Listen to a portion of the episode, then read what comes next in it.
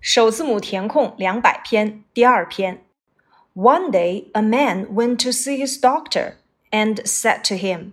一天呢，一位男士去看医生，并且对医生说道：“I've swallowed a horse, doctor, and I feel very ill。”医生，我吞下了一匹马，我现在感到非常的难受。The doctor thought for a few seconds. 医生呢想了几秒钟，and then said，然后说道。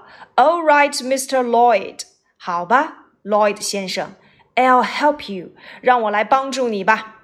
Please lie down on this bed，请躺在这张床上。The doctor's nurse gave the man an injection，医生的护士给这位男士打了一针。The man went to sleep，然后呢，这位男士就睡着了。 And the doctor went out quickly to look for a horse in the town. 然后医生快速的去镇上找来了一匹马。After half an hour, he found one.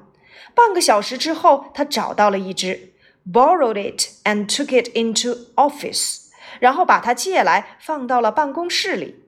So when Mr. Lloyd woke up, 因此，当 Lloyd 先生醒来的时候，it was there in front of him。这匹马就能够放在他的眼前。Here is the horse, Mr. Lloyd。这就是那匹马，Lloyd 先生。The doctor said。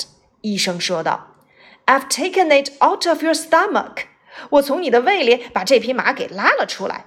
And it won't give you any more trouble now。现在它就不会再给你带来任何的麻烦了。” 第一题，Go to see a doctor. C S E E。第二题，a few seconds 几秒钟，注意 second 后面要加 s。第三题，help you 帮助。第四个，doctors 注意所有格的形式，医生的。